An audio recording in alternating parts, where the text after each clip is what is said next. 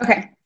Hello, Shannon. Uh, welcome to to our um, our interview. Thank you so much for your time and availability. Um, and let's start. Uh, um, tell us uh, a little bit about you. Who are you, and uh, your relationship with education?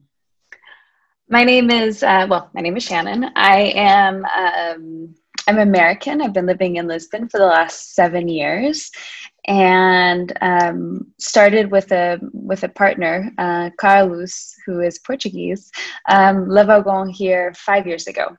Uh, so my relationship with education, um, really, I got into to formally working in education with Le Wagon.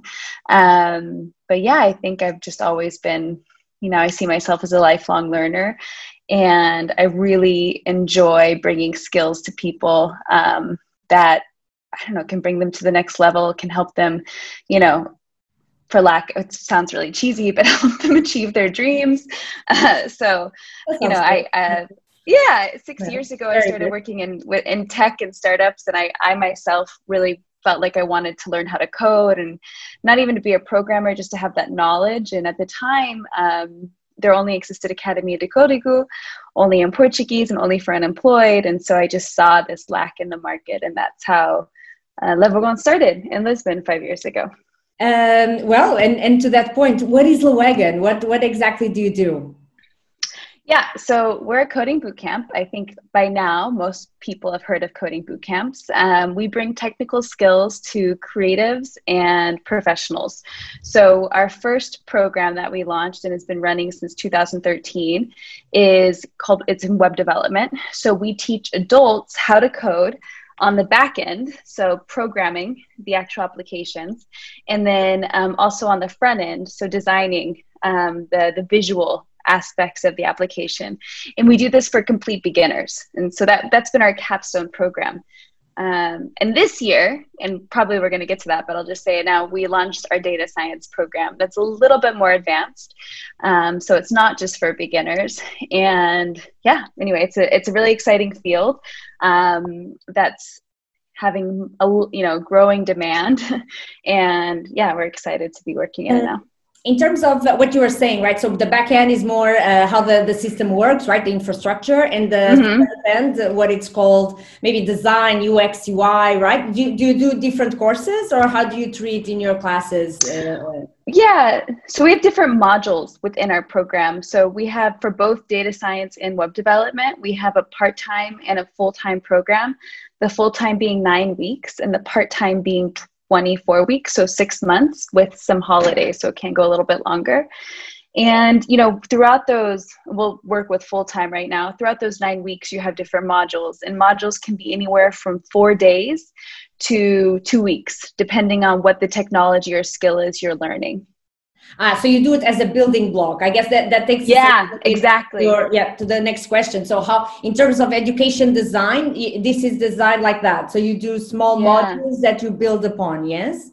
Exactly. So, um, in the web development bootcamp, I mean, there's some boot camps that start out teaching some of the softer skills, you know, but we really get in there and we go straight to the to the meat and bones of what it means to program.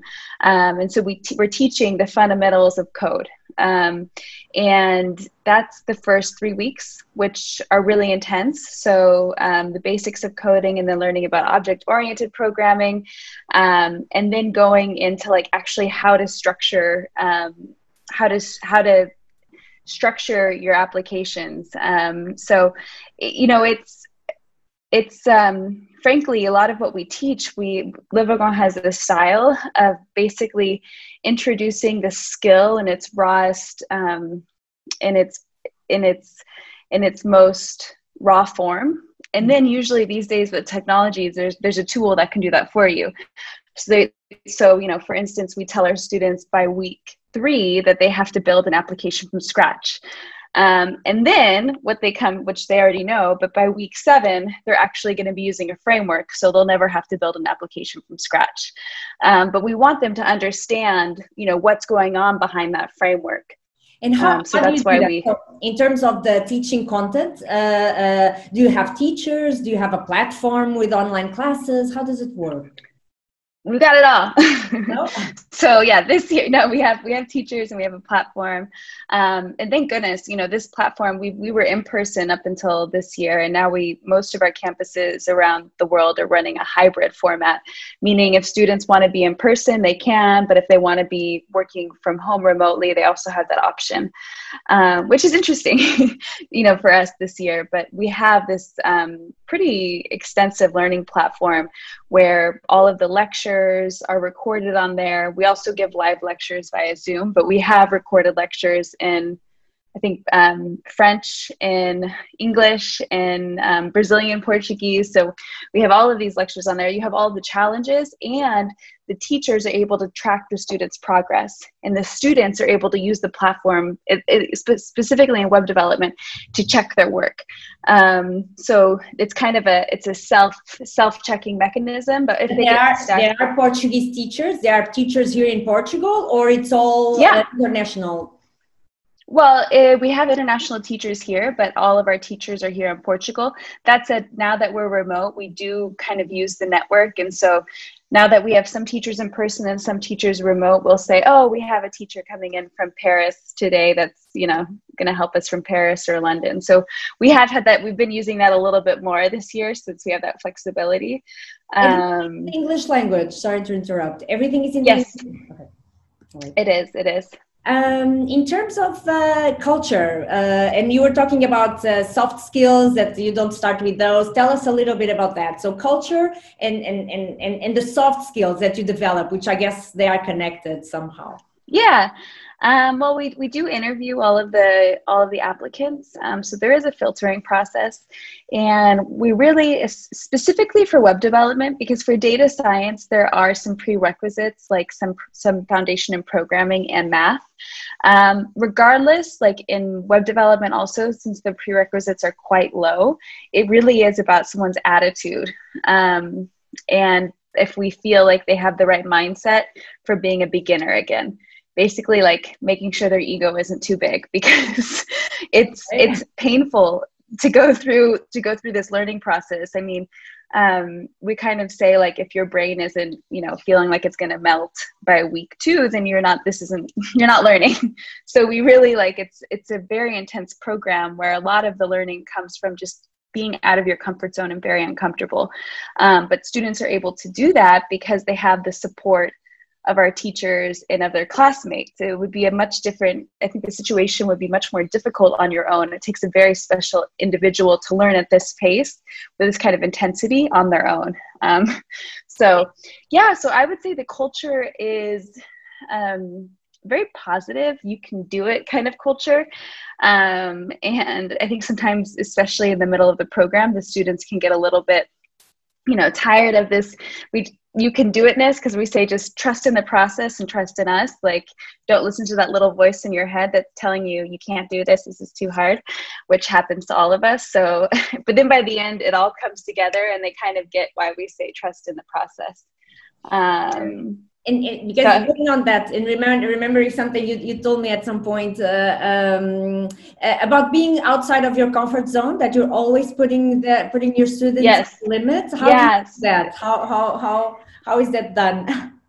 Is it every like in the especially in the full time because the full time the students are having new material new concepts that aren't simple introduced to them every single day. So the beginning of every day there's a new lecture and it's a totally new module which or totally sorry totally new um, idea that they haven't probably fully digested even the last two days of what they were doing. But what's happening is when they're working on their challenges throughout the day, which they do after the lecture with buddies and with the support of teachers, learn by doing. Um, they they are rehearsing the concepts that they learned from the days before. And if it's getting a little bit too easy Le Wagon likes to put in there some some new ideas that they haven't yet learned. So they have to go and try to figure those out on their own. But a lot of that is because um, well if you want to go into development if you really want to do anything in this world you're not going to know everything. You never you never do. The especially with technology the more you know the less you know and so it's really getting our students comfortable with this idea of not having all the answers and looking for answers on their own too.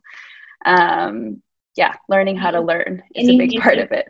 And in terms of that, I remember you mentioning also a junior and a senior developer. Uh, like there is a. Oh yeah, you have a good memory. Yeah, no, I think, but this is, I mean, this is one of our teachers who's a senior developer after he's been teaching with us for three years and he was like now i know the difference between a junior and a senior developer. A junior developer a senior developer when they hit a bug or they don't understand something they're very they're calm.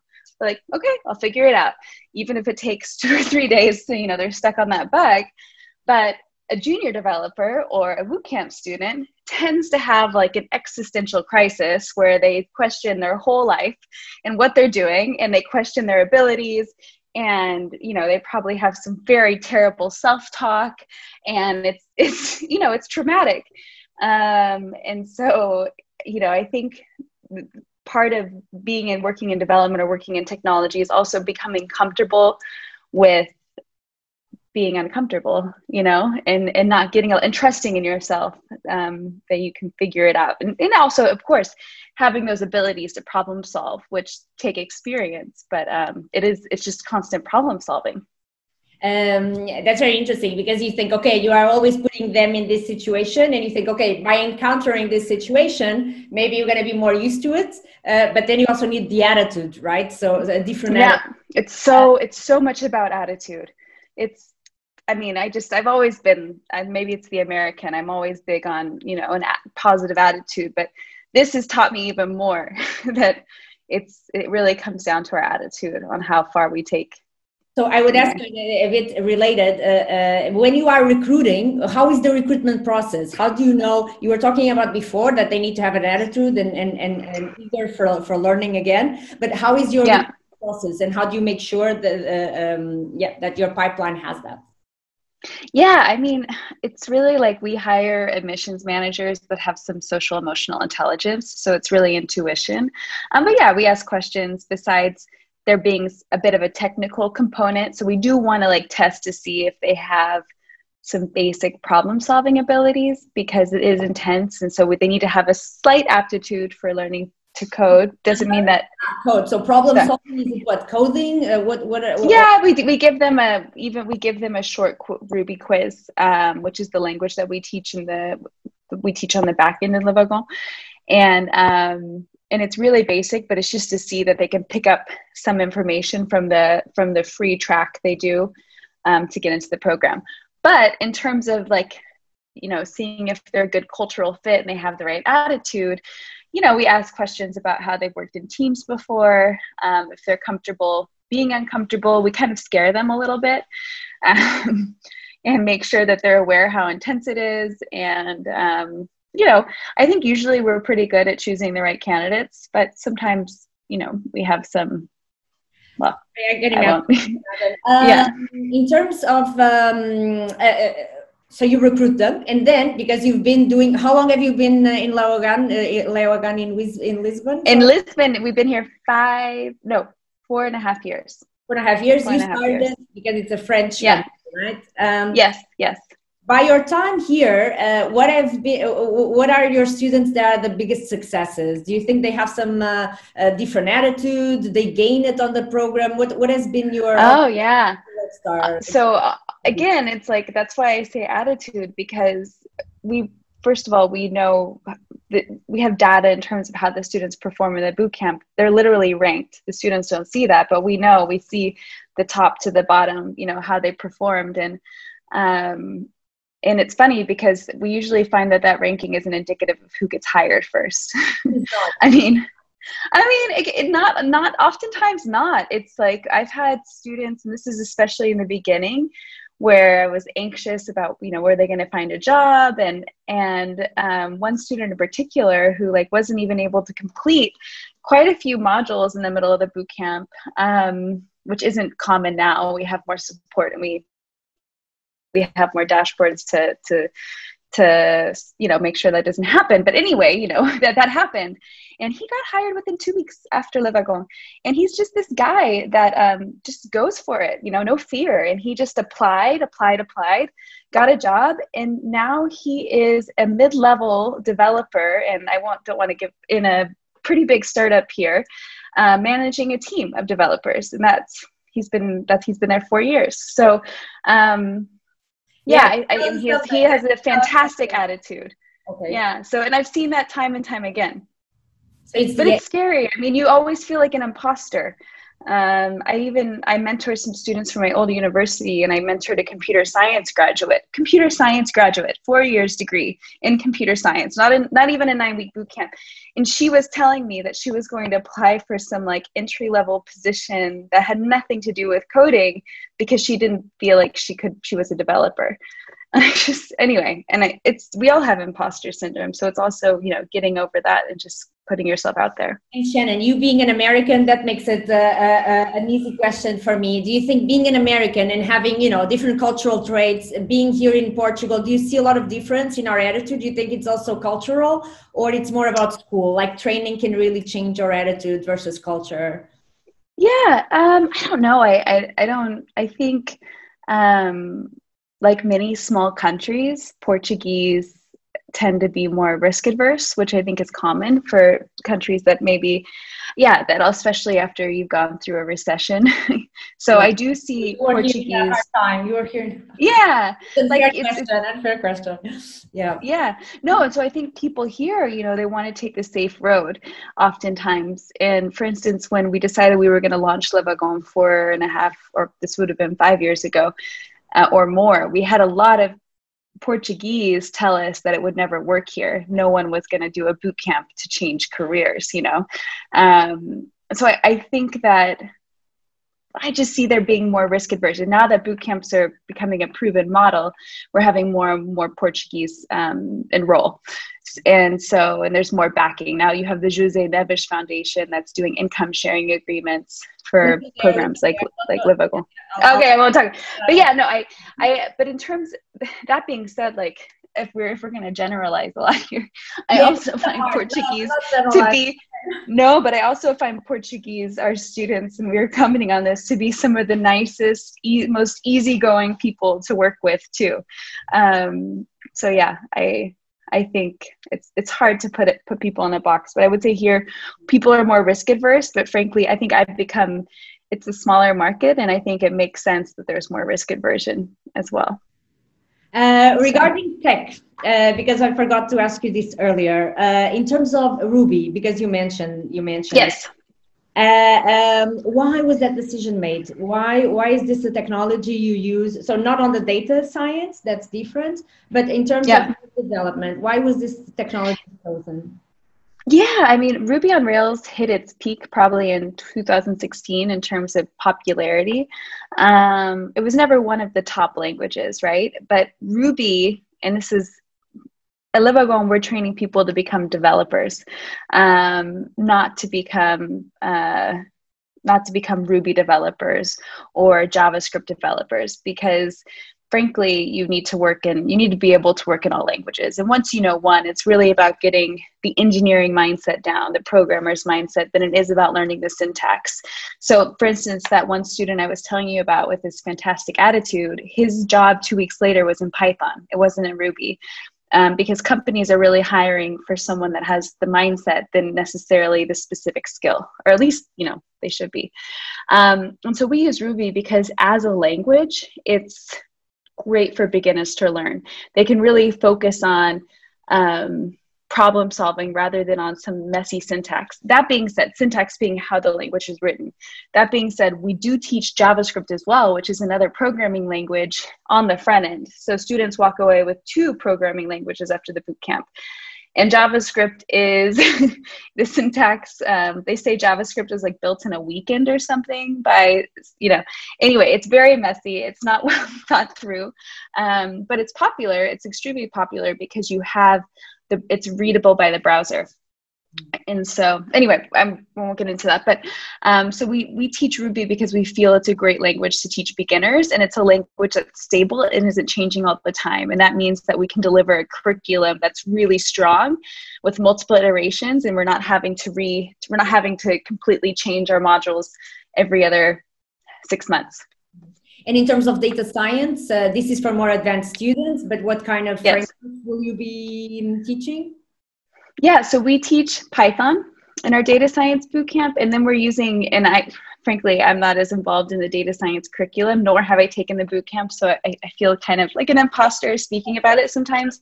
But um, we then then the students do go on to learn different machine learning and deep learning models modules, and then models. Sorry, and then at the end, um, they're actually working on a data science project for the last two weeks of the boot camp, um, which is really exciting. And they're yeah Yes, because uh, uh, it, this is always project based, right? It's always in teams. Yeah, it's always it's always project based. At the end, it's always in teams. They always finish in projects and teams. Yeah.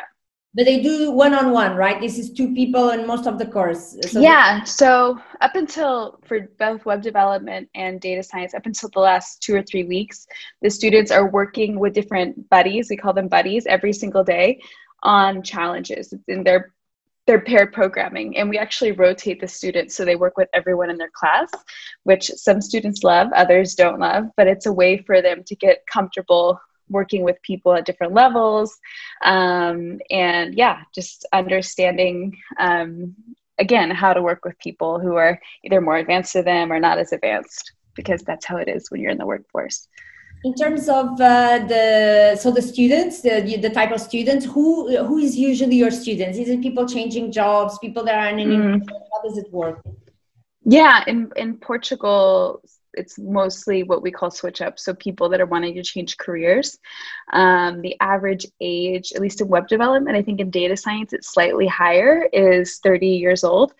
And i mean we have people come from all different backgrounds like musicians teachers um, engineers, consultants, yeah, all different backgrounds that come and um, that come and yeah want to want to yeah uh, pivot into a new a new role or a new field. In terms of uh, uh, so this is a private course or how does it work? So people can apply for scholarships. Uh, what is the the type of tuition? Can you give us a little glimpse on that? Yeah. Um, so we have it's a private course. Um, for like the, the tuition is now 6500 for the web development bootcamp since we launched um, especially because we wanted to develop the local market we've had a 2000 euro local scholarship um, just to make the course more accessible to, to local students. Um, and and for part-time and stay tuned we're probably going to be launching some um, special packages for unemployed um, professionals here in the next few weeks. But um, we also now are offering student financing for part time, meaning the students can pay in installments over the six months rather than paying the whole course up front, which is typically how we do for the full time. And um, for for I think maybe we mentioned I mentioned this earlier, but now we have we're partnered we partner with the José Neves Foundation, um, where they're offering income sharing agreements. So the José Neves Foundation will um, finance up to 20% of a batch's um, students. And then the students only have to start paying back that tuition and installments once they get hired and once they um, are making above a certain amount. So yes, it's exciting. Very- and that just launched in September this series is about innovation in education and there is a lot of innovation in funding in education which is also a yes. very interesting uh, uh, uh, occurrence uh, these days um, in terms of job and going into the job market shannon do you want to talk us a little bit about that like uh, how do you how do you any anything to brag to brag uh, in that sense uh, yeah. Um, so, in terms of jobs, we have a career services week at the end of every boot camp um, where the students uh, have workshops on LinkedIn and CVs and cover letters, um, on technical interviews because it is different interviewing for you a technical role. Not for a job, right? You help them yes. going after what they want. Exactly, exactly. Uh, and then we have um, speed dating sessions with um, our hiring partners where the students have a chance to meet with the different hiring partners. Unfortunately, I, or fortunately, I don't know, there are virtual sessions now with different companies, um, which works pretty well. Um, so yeah, we've been we've been doing that in a virtual format this year. Um, and in terms in terms of our our hiring numbers from last year, for those because not everyone that does Le Wagon wants to get hired per se. Um, some people actually not a lot in Lisbon, to be honest, but we do have a lot of students that want to go on to be freelancers or um, more digital nomads. But last year in 2019, we had 90% of our students that were looking for jobs hired in the, the first six months after the boot camp. Um, Very good. So, okay, good. yeah.